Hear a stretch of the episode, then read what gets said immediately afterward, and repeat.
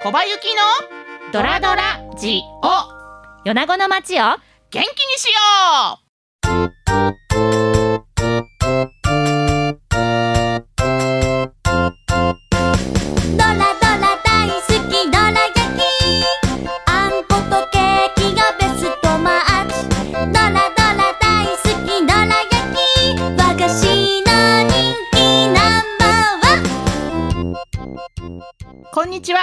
番組パーソナリティの小葉ゆきです。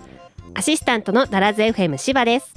この番組は私小葉ゆきとのご縁でつながる方々にご登場いただき米子日本を世界を元気にする話題をお聞きしていこうという番組です。今日のゲストはこの方です。松田幸喜さんです。はい、よろしくお願いします。はいよろしくお願いいたしますそれでは皆さんもどら焼きを食べながらゆったりお聞きください。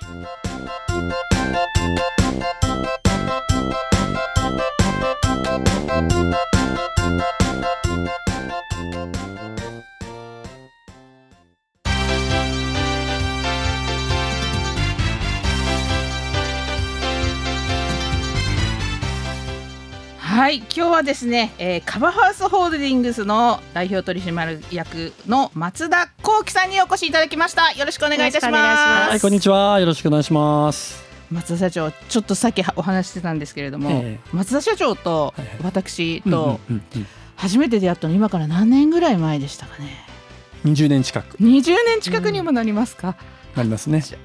一瞬引き算ちょっと ね。なりますね。なりますね。お互いは若かったと言いますか、あ若かったね。20代でしたよね。よ。そうですよね、怖いものなかった。今は怖いものしかない。怖いものしかない。怖いものしかない。そうですか松田社長1974年の7月の6日生まれ、はい。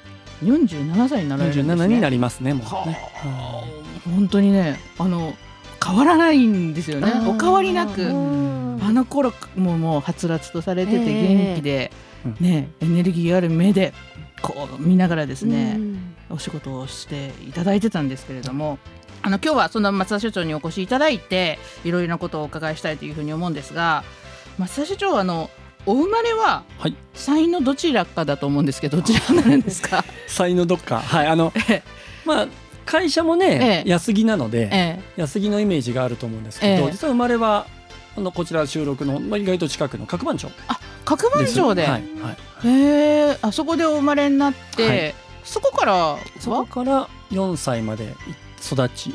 米子のその角番町で。ええ。で6歳までたまたま2年間淀井に引っ越しし、ええ。え小学校上がる時から安木あで小中高安安木あです。そうですか、まあのここから車で30分圏内のところにそうですね、ずっまあ、とずっと。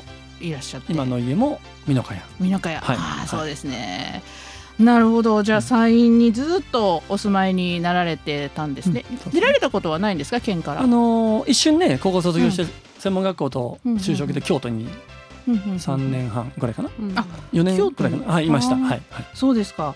ちなみに京都では何をされてたんですか、えーっとですね生まれの家があのー和洋菓子のうんうん。家だったので、あそのパティシエになりたくて。あお菓子を作ってらっしゃるお菓子だったそうんですね。パティシエになりたくて、てっていうか、うん。パティシエしかやらないとき勝手に自分で決め込んで育ったので,、なるほどで高校卒業してうん。製菓学校に行って、えで京都のケーキ屋さんで就職し、ええ。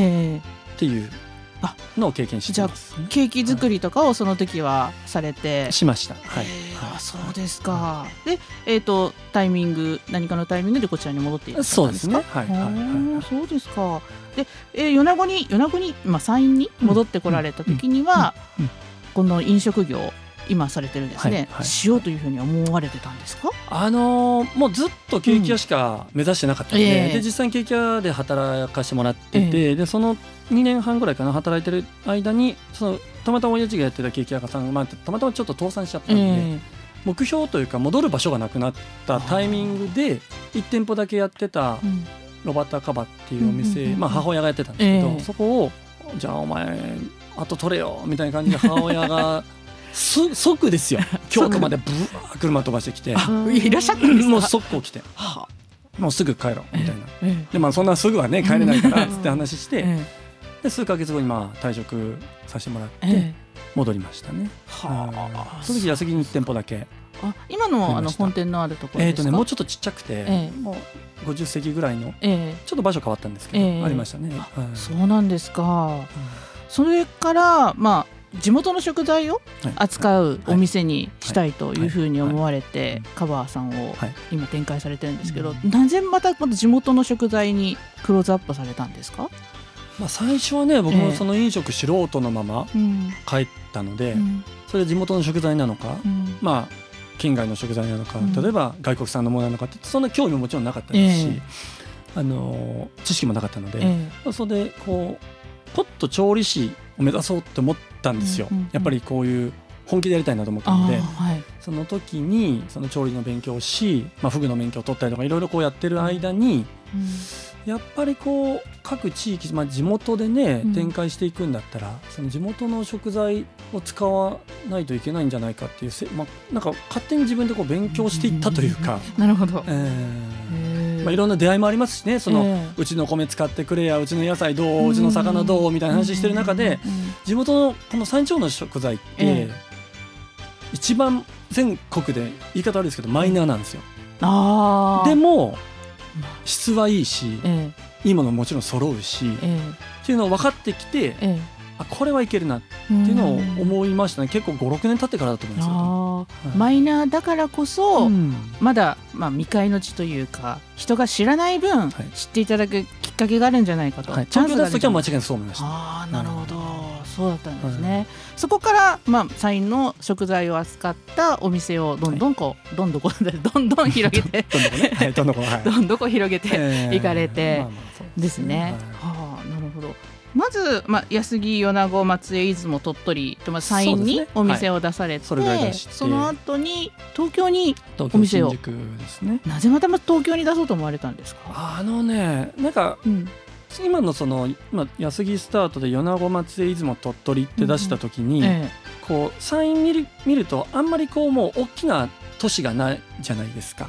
大きな大きな都市っていうかね。なのでえどっちみちこの後えうん。店舗展開していくんだったうんら、県外に挑戦していくしかないっていうのもありましたし、え実際その頃ですね今のその2人専務がいるんですけど、まあ、ええ。小林と福田、あ小林はね多分何度も会ってもらってますけど。え そうですね。ねあのーもうほんと3人でうん。語り合い、うん。もうこのままの規模で、まあ、変な話ね。うんええ。気の知れたメンバーだけで、え父ちゃん母ちゃんの商売をするえのか、企業としてええ。僕らがなっていくのかっていうのを、その当時すっごいやったんですよ。本当え語り合ったんですね。毎朝毎朝3時まで営業終わって6時7時までバンバンぺちゃぺちゃぺちゃくちゃ、まあ、夢を語りながらね。でやっぱりこう企業を目指したいと、うんその50人社員さんのうん。ナンバー2になりたいのかえ例えば500人1000人のナンバー2になりたいのかっていう選択枠の中でええ。そっちになりたいってあの2人が言ったので、ええ。じゃあやろうということで。で県外に出すイコール、まあ、当然お金もかかるし、えでどこで勝負するかってなった時に、うん。岡山広島大阪近い、まあ、都会というか、ええ。近い町よりは、やっぱり日本のね情報の9割が東京からって言われてるような、中心ですよね。首都から攻めたいなっていうのがあって、あそうですか。うん。うんまたその東京におお店を出される時も一苦労あったんじゃないかなというふうに思うんですけど。一苦労どころじゃないですよもう毎日泣いてました。本気で泣きましたマジでですか？お物件を探すところから貸していただくところを探すのも島根鳥取の会社に貸す物件があるわけねえだろうみたいなあ話でね。2年以上かかったんで、その両専務からすると、まあ、社長東京行って何しとんねんと。まあ東京店出す言うて2年2年かかっとるがなみたいな感じあで責められ。えで周りの人からも、まあ、カバが調子乗っとんなって言われながら ええ。なんとかね、ええ。出させてもらってえああうん。一番最初に東京で出されたのが、まあ、新宿の3丁目なんですよ、新宿三三丁目に。丁目、まあ、ビルの2階のね、ちょっと偏僻なとこですよ今思えばね、うんでもそこしか借りなかったんで、うん。なるほど。そこに初めてお店を出してお客さんを迎えようとした時には、どんなこう思いでいややっぱりそのされま2年2年2年半ぐらいですか、うん。その散々東京の人に山陰出身というものをコケにされ 本当に。コケにされまくってる中で、したえ今回はもうあなたで物件取るからって3回ありますわ、3回。ちもう本当にもう印鑑持ってすぐお金持って来なさいって急遽飛行機取って乗って行ったし、えで昼に着いたらごめん午前中に吉野家に取られたとか。あもう忘れません僕。ーなるほど、ソフトバンク吉野家。え僕のあったかなえ、大手さんがガンガン出されるような。なんでですかってあなたええ印鑑持ってお金持ってきてくださいって言ったじゃないですかって言うと、えいや悪いけどカバさんねええ一坪これだけの金額だったえでしょ。と、うんうんうん。今朝吉野家さんが急に倍で入れたんですよ。あ。オーナーさんがコロッとからそりゃそうですよねってなるけどーまあ資本力のあるところがいっぱいありますからね。なんぼでもあるんですよ。激戦区ですもんね。本本当にねうん会社ではねええ。やっと物件決まるぞ。ええ。印鑑持っていくからって言っよね。てもうね帰りのねえ大体飛行機えねえ寝るんですよ。なるほど。行きも帰りもね。もうその日その3回だけはもう涙が止まらなくてね。あもう CA さんにどうされましたっていうぐらいもう飛行機の中で。難しいですよね距離と時間が。いやもう本当にねこんだけコケにされるんだ。うん。だから出店した時はね、ええ。逆にいやもう負けてらんないんで、うんうんうんうん。っていう思いはものすごく強かった。あーここでもうお客さんに喜んでもらうもとんなもんこの悔し涙をね、うんうん高校野球の夏の大会で負けた以上に泣きましたね、うん。なるほど。そうですよね。おずっと思って2年間と。やってきてやっと借り入れてですね。でオープンされたとはい。いうことですね。それが2006年ぐらいですね。はい。はあ早いうちからこう東京で展開をされてそこから店舗展開の方も広げられてはい。で日本国内で収まらず海外にもうん出店されたんですよね。海外で一番最初に出されたのがどちらでした？ロサンゼルス。ロサンゼルスアメリカの。うんまたななんでアメリカのロサンゼルスだったんですか？これ話すとね、ええ。長くなるんで収録多分足らないんで。あ足りないですか？ちょっと簡単に略あすと。簡単に。え えあの海外いやもううん。30で、まあ、私の年で30で東京に出したんで、えその10年後40私が40の時にまだ東京で商売できててえカバーがちゃんんとあるなら、もえ。えう40でアメリカ本土に挑戦するかっていうのを宣言してたんですよ。もうビジョンを立ててたんですね。すね。未来のビジョンを立てるのが好きだったので、えあのまあ、コロナはビジョン立てなかったですけどね。えこれは誰にも立て立てない。てたので、ええ。その40になうるんタイミングでアメリカ本土もハワイとかグアムとかじゃなくて、アジアでもなくて、えアメリカ本土で商売したいええ。勝負したい。っていうのをもう宣言してて、うん。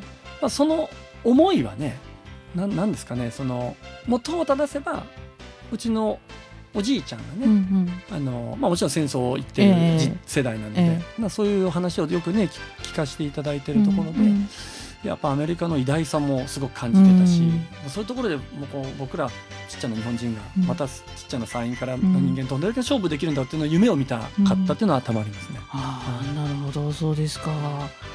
アメリカのねいろんな話を伺いたいなというふうに思うんですけれども、アメリカでロサンゼルスでしたよね。そうですね。ロサンゼルスで、えー日本食の居酒屋を展開するのにどんな反応だったんですか？最初街中に出したので、ええ。今はもう移転して、うんうん。あのあのそれこそ大谷君で有名なアナハイム。のちょっと下の方に3店舗今はい。やってるんですけど、え最初ロサンゼルスのダウンタウンの街中えに出したんで、うんうんまあ、意外となんかあ日本食レストランまた増えたねみたいな感覚ではありました。うんなるほど。うん最初はね。いや食生活とかねそういったのもお伺いしたいんですけれども、はいはいどんなものがあの好まれるのか。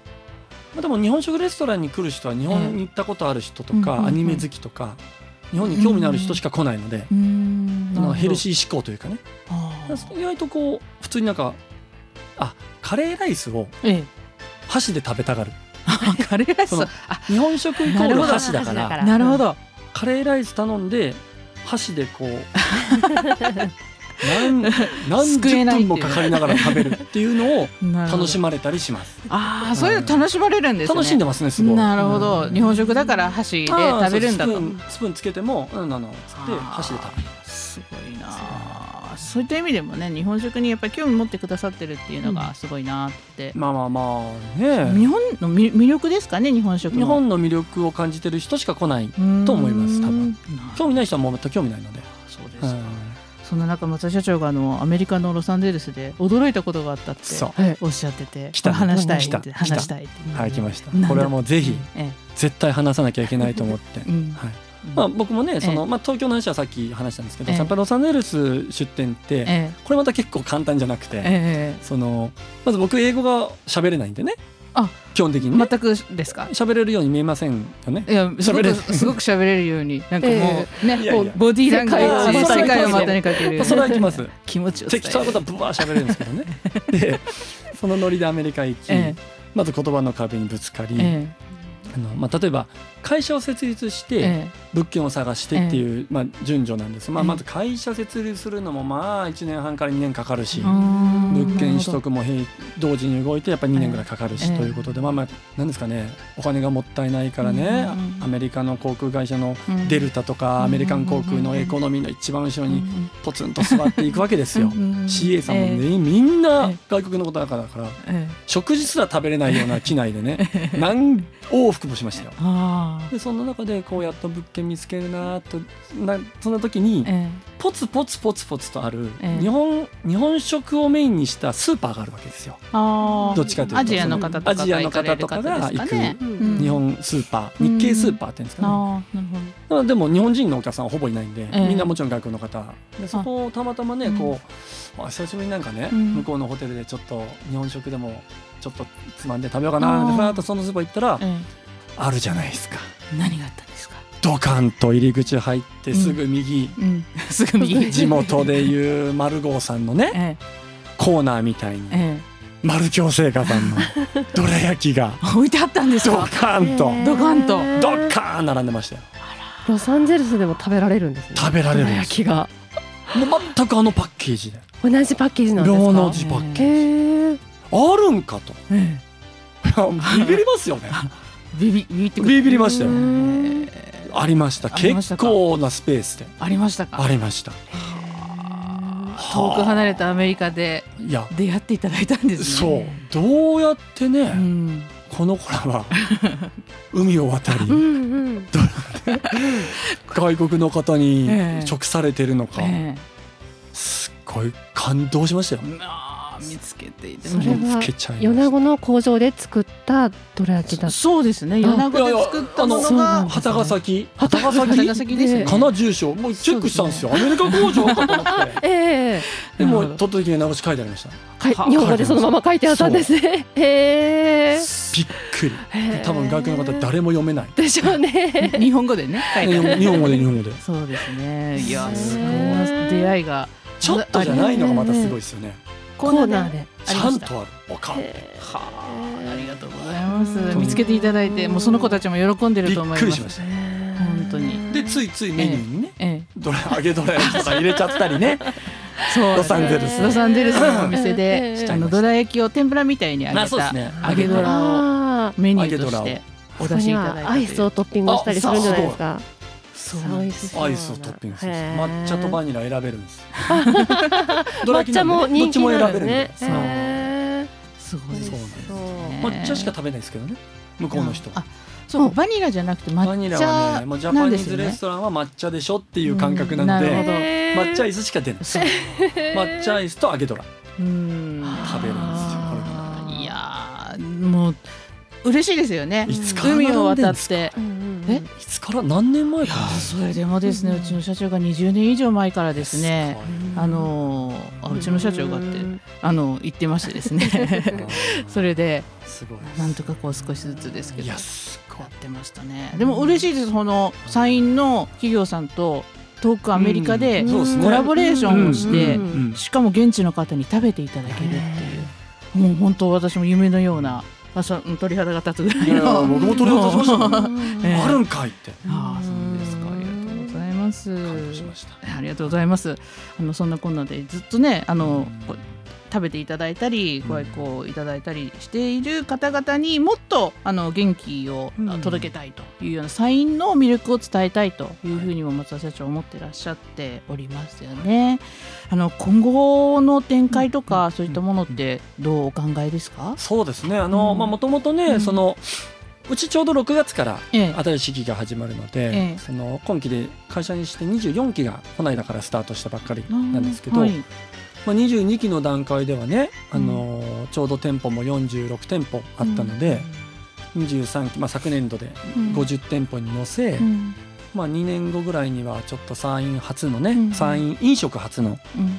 上場あたりをね実は動いてまして、ええ。あのー夢をねうん。やっぱり働いてる子らにうん山陰の飲食業で上場ってうん可能なのか？みたいなところをちょっと夢みたいなと思ってはいたんです、うん、実はね。うん。あのもう結構動いてたんです、うん。ただまあね去年のコロナに ええよりええ店舗数もガン減り、うん。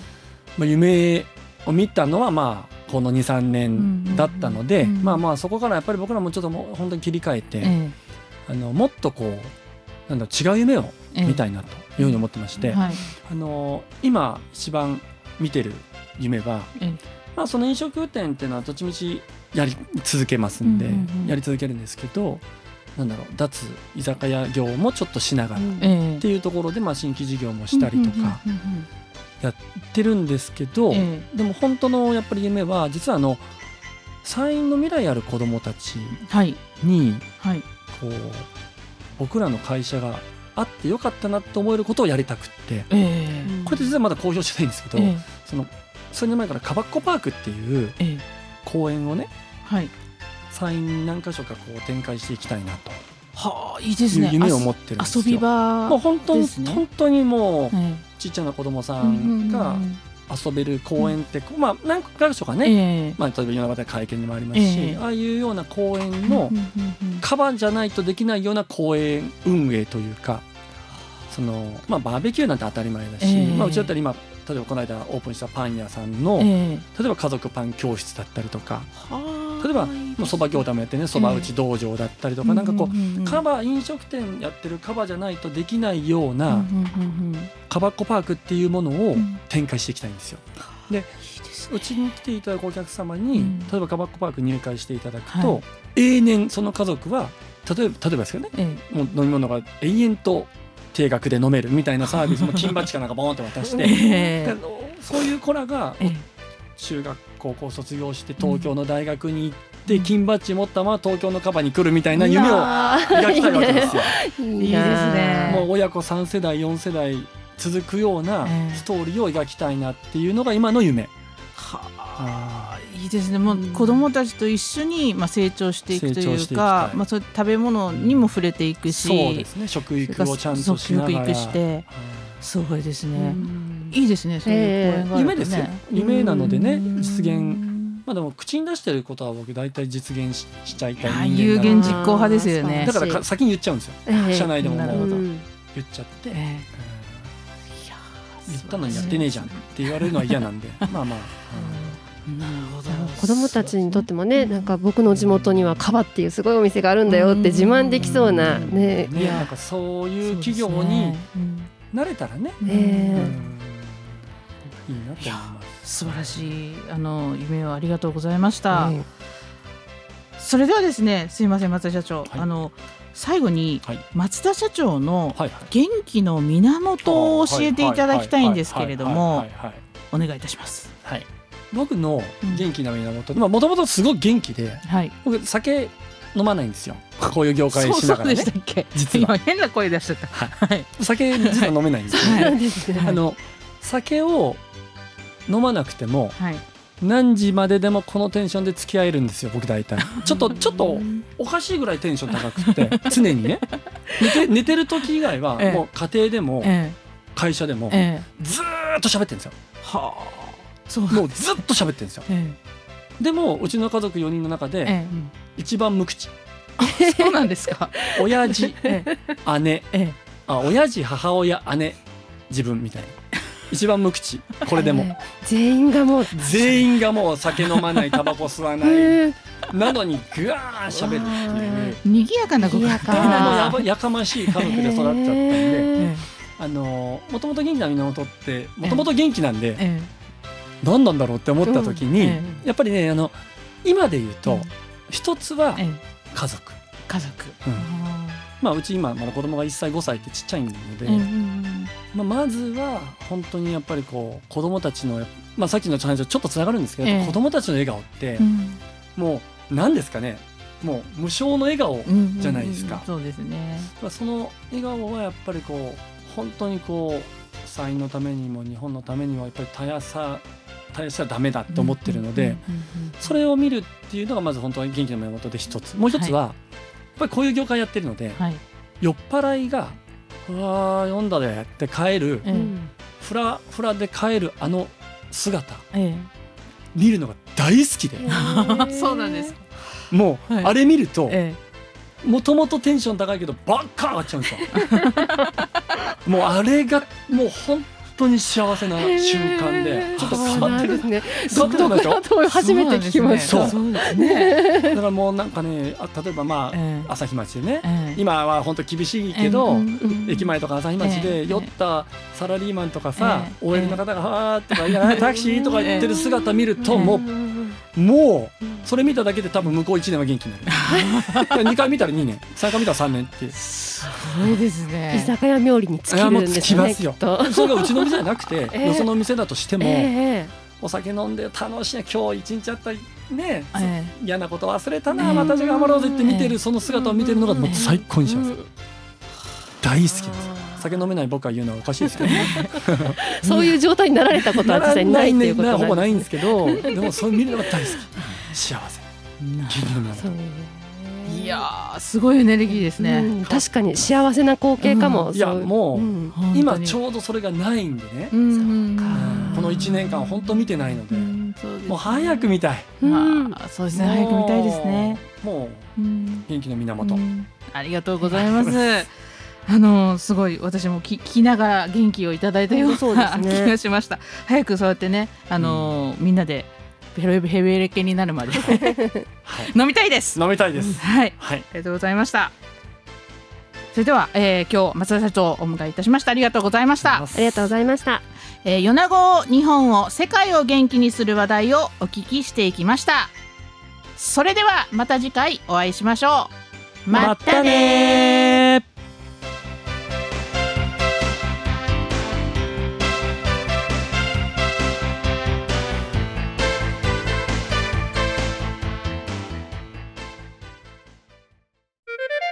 小林幸のドラドラジオ。米子の街を。元気にしよ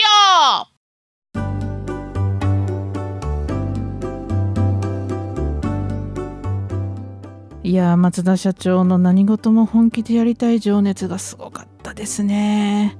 人生のビジョンを30歳で東京40歳でアメリカに進出。それを実現させる有言実行力が素晴らしかった早く松田社長に酔っ払った私の姿見せれるようになりたいな。